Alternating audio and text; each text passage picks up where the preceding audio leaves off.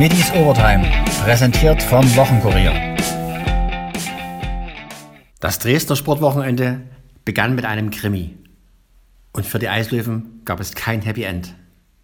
Gegen Ravensburg setzte es die erste Heimniederlage der Saison. Mit 3 zu 4 nach Penaltyschießen. Trainer Andreas Brockmann auf die Frage, ob vor allem in der Anfangsphase zu viele Fehler gemacht wurden. Mein Fehler gemacht. Ich muss jetzt schon langsam mal fragen, was denken wir, wer wir sind? Dass wir Ravensburg einmal so schnell aus dem Stadion schießen, wir machen keinen Fehler nicht und schießen die ab. Ich glaube, wenn man das Spiel gesehen hat, wir haben von Anfang an Druck und mit Sicherheit haben wir die, die Fehler gemacht, aber das war ein Schuss von der Seite und ein Schuss mit einem Nachschuss. Wir haben keine großen Chancen hergegeben. Und dass wir Fehler machen, okay, das ist ganz normal, wie viele Fehler hat Ravensburg gemacht. Und wir haben halt wirklich sehr, sehr große Chancen gehabt und der Langmann war halt heute überragend. Das liegt am Torwart und natürlich auch, vielleicht müssen wir ein bisschen schärfer sein und, und noch ein bisschen mehr Dinge, aber trotzdem, wir haben nie aufgegeben und, und, und wie es dann so war, das kann nicht immer alles für dich laufen, aber wir waren dann 3-1 auch hinten und die Mannschaft hat einen unglaublichen Charakter gezeigt und ist nochmal zurückgekommen und, und, hat nicht aufgegeben. Ich muss sagen, ich muss der Mannschaft ein Riesenkompliment machen für das Spiel. Über 65 Minuten. Wir haben gekämpft, gearbeitet gegen eine Top-Mannschaft. Und gut, im Penaltyschießen, das ist immer so eine Sache. Aber gesagt, ich kann zu der Mannschaft nicht sagen, wir irgendwas schlecht gemacht hätten oder irgendwas. Mit Sicherheit, die, die, die Tore, wo er fahren, zwei Nachschusstore sollten nicht sein, aber nein, es ist halt so, wir haben, wir haben heute sehr viele Nachschüsse gehabt und sind nicht reingegangen. Aber so ist der Sport, habe ich gesagt. Wir sind sehr gut zurückgekommen und wir sind am Ende des Tages müssen wir zufrieden sein mit den einen Punkt. Aber ich glaube, es war mehr drin. In Bad Tölz reichten erneut keine 90 Minuten, bis der Eislöwen-Sieg feststand. 5 zu 4 nach Verlängerung. Weiter geht's am Dienstag mit einem Sachsen-Derby in Grimmitschau. Brockmann blickt voraus. Das Derby Nummer 2, die sind komplett die schätze, die werden relativ gut ausgeruht sein, weil die haben eine lange Pause gehabt. Und äh, ja, meine, wie gesagt, ich habe das Spiel angeschaut gegen, gegen Selb. Ja, es ist, es ist eine sehr, sehr gute Mannschaft, brauchen wir nicht drüber reden. Ja, die wo sehr aggressiv spielt und alles. Und ähm, wir, müssen auch, wir müssen unseren Job machen und schauen wir, was rauskommt. Wird das ein Spiel auf Augenhöhe? Ich glaube mit Sicherheit. Weil die, wie gesagt, die, die, die, die Tabelle drückt natürlich, weil die haben einige Spiele und Corona gehabt, haben meine Spiele weniger und alles. Und diese Mannschaft, die wo genauso vorne um Top 4 mitgespielt hat. Alles das klar. vergisst man immer. Auf Augenhöhe ging es lange Zeit auch im Rudolf-Habe-Stadion zwischen Dynamo und dem KSC zu. Gästetrainer Christian Eichner nach dem 3 zu 1 Sieg der Dresdner. Ähm, ich halte es relativ kurz. Wir hatten eine sehr ansprechende Startphase, die ja, vielleicht summa summarum 20, 25 Minuten ging, wo wir hoch anständig Fußball gespielt haben, wo viele der Dinge auch in Wirklichkeit umgesetzt worden sind, die du dir im Voraus auch vorgenommen hattest, beziehungsweise den Jungs auch mit auf den Weg gegeben hattest. Ähm, das Einzige, was in der Phase so ein bisschen fehlte, waren klare Abschlüsse, bis auf Fabian Schleusners Abschluss, den, den der Torwart halten musste, hatte der Torwart relativ wenig zu tun. Das bedeutete viel, viel Aufwand, um ins letzte Drittel zu kommen und danach ähm, eine, eine Region, in der wir uns nach wie vor schwer tun gegen einen Gegner, der dann auch gut geordnet war, die Box herausragend für mich verteidigt hat in der Phase. Und dennoch war ich mit der Phase beziehungsweise insgesamt mit der ersten Halbzeit einverstanden, was Einsatz, was die Art und Weise anbelangt hat. Wir waren auf, defensiv auf der Hut, bis auf einen Kopfball vom Gegner war da, glaube ich, relativ ähm, wenig, sodass es dann ja auch völlig in Ordnung mit einem 0 zu 0 in die Pause ging. Das Spiel entschieden, und jetzt werde ich kürzer, hat die Klarheit und die Art und Weise der Zweikampfführung in der zweiten Halbzeit. Ähm, wir haben eine, eine Top-Möglichkeit, und bitte nicht falsch verstehen, nicht im Sinne einer Torchance, aber 16 Meter vor dem Tor wo wir dann einfach mal humorlos abdrücken müssen, auswärts, wo wir dann nochmal ein Schleifchen dranhängen müssen. Und dann fängt das Thema Zweikampfführung an, was in der ganzen zweiten Halbzeit defensiv einfach nicht, genüg, nicht genügte, um ein Spiel erfolgreich zu bestreiten. Überall nur Begleitschutz, nicht konsequent durchgedeckt, wie wir das in der ersten Halbzeit noch getan haben. Und der Gegner sich dann mit, mit Wille, mit, mit Einsatz und mit, mit einer Überzeugung durchgesetzt hat ähm, und dann auch in Führung ging. Dann bekommen wir nochmal eine Karte zurück ins Spiel und gefühlt mit dem Ausgleichstreffer auch schon wieder in Rückstand, wo wir uns dann beim seitlichen Freistoß schon haben, ja, einfach schlecht angestellt. Ähm, das, das war erkennbar, was da passiert. Und daraus resultiert dann der Eckball, der für mich ja, schwer dann zu verteidigen ist. Das waren Brandbomben, die da reinkamen von beiden Seiten. Da zeigt sich auch mal wieder, dass die Größe nicht entscheidend ist, sondern die Art und Weise, wie die Bälle reinkommen, wie ich die Räume anlaufe. Das hat der Gegner in der Szene gut gemacht und mit der gelb-roten Karte wurde es dann immer schwieriger. Und ja, ich glaube, dass es dann auch ähm, mit dem 3 zu 1 bei allem Einsatz weiterhin der Mannschaft ähm, dann auch verdientermaßen das Pendel auf Seiten des Gegners ausgeschlagen hat. In Summe ein verdienter Sieg für mich aufgrund der veränderten Haltung in der zweiten Halbzeit und das sind nach wie vor bekannte Dinge. Die Gegentore sind, die sind für mich ja, zu billig. Ein Knackpunkt war die gelb-rote Karte für Kwangro Choi. Eichner dazu? Nee, ähm, natürlich ist eine Situation, bei der ich als Spieler nach, nach relativ kurzer Zeit im Spiel ein Gefühl dafür bekommen muss, wer, wer die Pfeife in der Hand heute, wie, wie ist sein Verhalten, für was gibt er Gelb, was sind Foulspiele, also völlig allgemein formuliert, überhaupt nicht gegen den Schiedsrichter und, und dann muss ich wissen, dass ich für ein, für ein läppsches Foul Gelb bekomme, auch wenn es das zweite war, das waren zwei läppsche. Ähm, da war es dann die Summe. Dann weiß ich, dass die Latte am Boden liegt heute, dass man nichts macht. Und dann muss ich vorsichtig sein, logischerweise bei so einer Aktion. Aber wer, wer Kyong kennt, der, der weiß, dass er ja eigentlich gar niemandem was zu Leide tun will. Ähm, deswegen ähm, kein Vorwurf. Wir waren just äh, dabei, eigentlich den Wechsel vorzubereiten aufgrund dieser Geschichte. Aber so ist das Leben. Wie immer sachlich und nüchtern fiel Alexander Schmidts Analyse aus. Für uns ähm, war der KSC natürlich ein, ein, sehr schwerer Gegner, ja, Mentalitätsmannschaft mit einem äh, sehr starken Mittelfeld, mit ähm, Außenverteidiger, vor allem Philipp Heiser, das, äh, der, der immer wieder mit seiner Flanken- und Schusstechnik für Gefahr sorgt. Und natürlich vorne mit, mit Philipp Hoffmann, der schwer zu verteidigen ist. Ja, ähm, wir wussten, was auf uns zukommt. Wir wussten, dass äh, der KSC mit einer mit einem guten Selbstvertrauen kommt nach dem 4-0 gegen Hannover und ähm, wie, wir diese, wie wir diese Dinge verteidigt haben, das war gut, ja. Das war nicht perfekt, aber das war gut. Die Anfangsphase ähm, hat äh, Karlsruhe gehört, da hatten wir unsere Probleme, ja, vor allem, wie gesagt, über diese, über diese linke Seite vom KSC. Äh, Philipp äh, Heise, also, also zum Beispiel einmal drüber ging mit Tempo und dann äh, einen gefährlichen Ball reinbringt. Ja, ein Kompliment muss man wirklich der äh, Verteidigung heute machen, die ähm, sehr gut zusammengearbeitet haben, die die Tiefe gut verteidigt haben. Ähm, Solbauer, der einfach hinten äh, gut gecoacht hat und, und immer wieder präsent war mit, mit Michael Akoto, was, was äh, die, die Deckung äh, von Philipp Hoffmann betrifft. Das haben sie sehr gut gemacht, ja, das war Schwerstarbeit.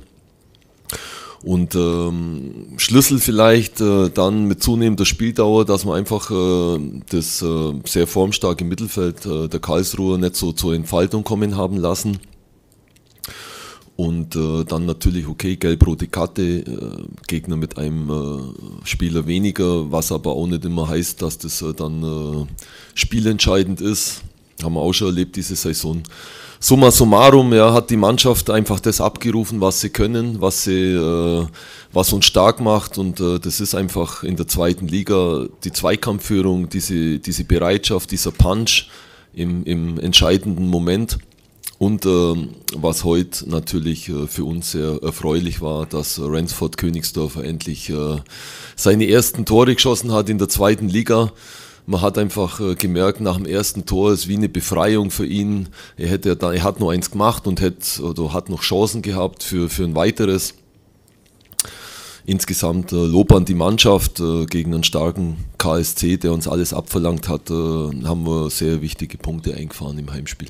Mit einem 0 zu 0 ging es in die Pause. Was ist in der Kabine passiert, aus der die Schwarz-Gelben wie verwandelt kamen? Schmidt? Wir haben die Dinge angesprochen, die wir sonst auch ansprechen, ja, einfach äh, sachlich, ja, was wir, was wir verbessern müssen, ja, verschiedene Dinge im Mittelfeld, einfach äh, so die kleinen Details. Ja, will jetzt auch nicht äh, offenlegen, ja, was wir alles ganz genau gesagt haben. Ja, wir wollen keine Steilvorlagen geben für die nächsten Gegner.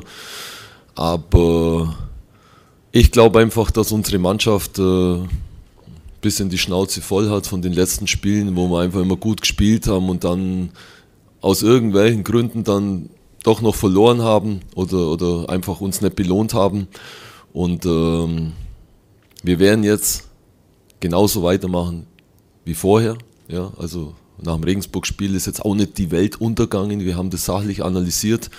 Wir haben äh, geschaut, was müssen wir besser machen, wo müssen wir uns verbessern, was war nicht optimal, warum haben wir verloren. Und genauso wenn wir es jetzt halten, ja, wir werden jetzt hier nicht, äh, wir haben heute 3-1 gewonnen, das war ein weiterer Schritt zu unserem Ziel. Und jetzt äh, werden wir uns äh, einfach äh, sachlich und konsequent und mit, mit allen kleinen Details beschäftigen, was das Aue-Spiel betrifft. Da freuen wir uns jetzt schon drauf und da wollen wir unseren Fans einfach und unserer Mannschaft einfach oder uns allen zusammen wollen wir, wollen wir den nächsten Schritt machen für unser Ziel. Das 1 zu 0 und das 2 zu 1 erzählte Ransford Königsdörfer. Ist nach seinen ersten Zweitligatreffern der Knoten geplatzt? Ja, der ist jetzt geplatzt und der schießt im nächsten Spiel bestimmt drei Tore. Ja, es war halt vom Gefühl her für einen Trainer, vom Gefühl her war es halt einfach so, dass sich angedeutet hat, die letzten Wochen schon, wenn ihr ans Kielspiel denkt, da bereitet das 1-0 vor.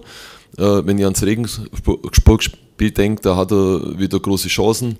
Er war ja die ganze Zeit schon nah dran und, und jetzt hat er es einfach super gemacht und wir hoffen alle, dass der Renzi, wir wissen ja seine Qualität, dass beim Renzi jetzt einfach äh, so richtig losgeht was das Tore-Schießen betrifft.